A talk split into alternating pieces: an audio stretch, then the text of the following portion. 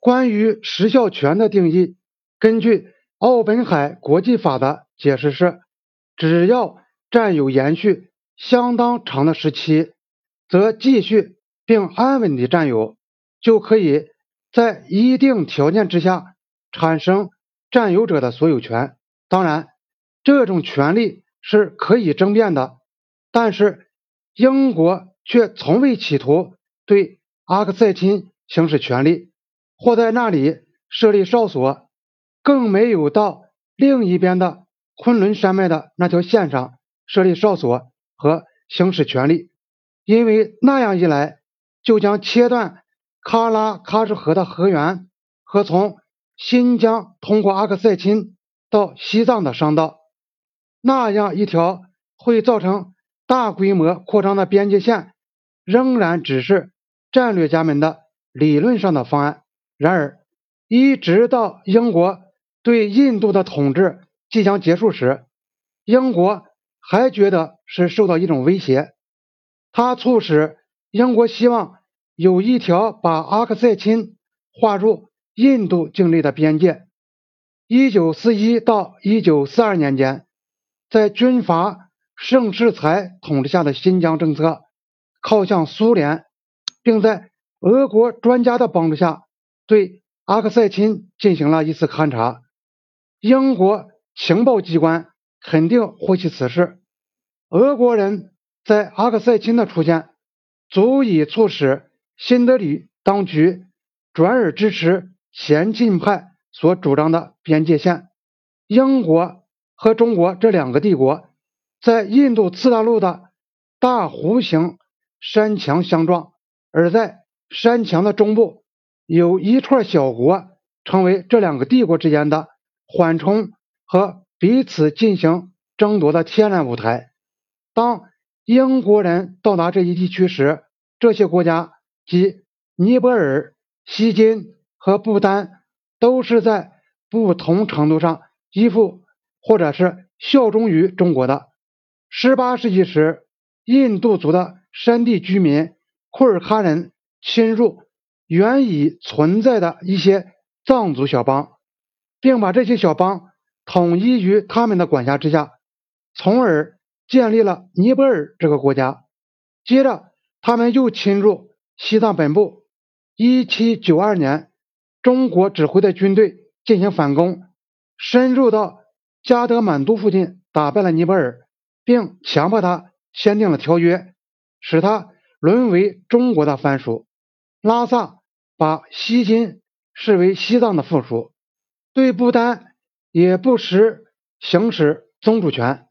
英国自然把西藏间接的也是中国对喜马拉雅山的这些小国的控制，看成是对英国的地位的挑战和潜在的威胁。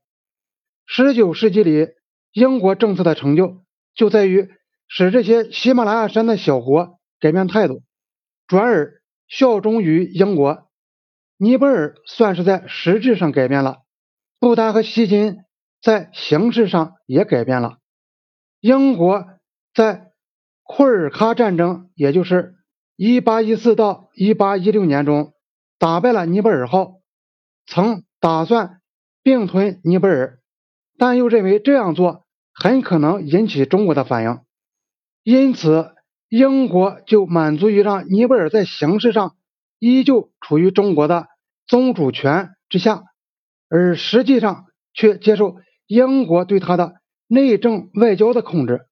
一八九零年，中国同英国签订了协议，承认西金为英国的保护国，并且标定了西金和西藏的边界。一九一零年，英国。不顾中国的抗议，同不丹签订了条约，规定他的对外关系由英国指导。帝国的逻辑再次指使英国向前扩展势力。在二十世纪的头十年里，英国曾经企图在西藏建立独霸的权利。当时，寇松认为俄国建立泛亚细亚的统治权的欲望，这个焦点正集中在西藏。因此，为了抵制俄国，就要使西藏成为一个缓冲地带。这项政策在阻止俄国的势力进入西藏这一点上是成功了。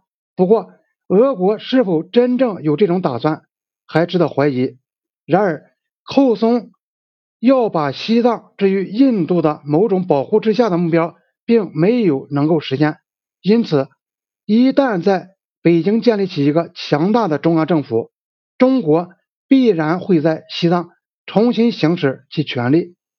英国对介于阿克塞钦同尼泊尔之间的短短的那一小段的边境的政策要明确的多。在中印争端的用词里，这一段叫做中断。布尔喀战争之后，英国并吞了那里的小山邦之一的库马翁，并且企图使其他小邦只同英国发生政治关系。可是英国发现。这些小邦实际上继续效忠于中方，在那些小邦中，英国只有名义上的权利，而西藏却实行事实上的统治。在英国统治印度的年代中，这种状态一直没有改变。在一九四七年之后，新的印度政府加强了对这些地区的管辖，从而排斥了西藏的权利。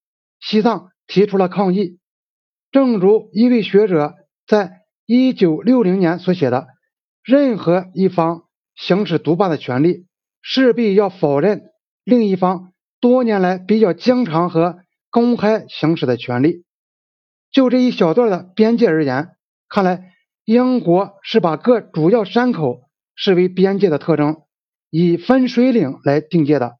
但是西藏却继续在。各山口的印度的一边的地区行使权利。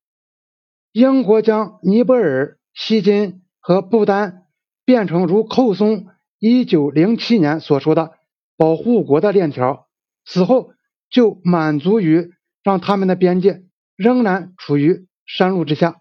只要英国深信他在这些小邦中的势力足以把敌对的大国排除在外，那么。保持一条位于平原的边界也就够了，让那些顺从的土邦去防守进入印度的通道，同英国人自己防守相比，会是同样安全而且要省钱的多。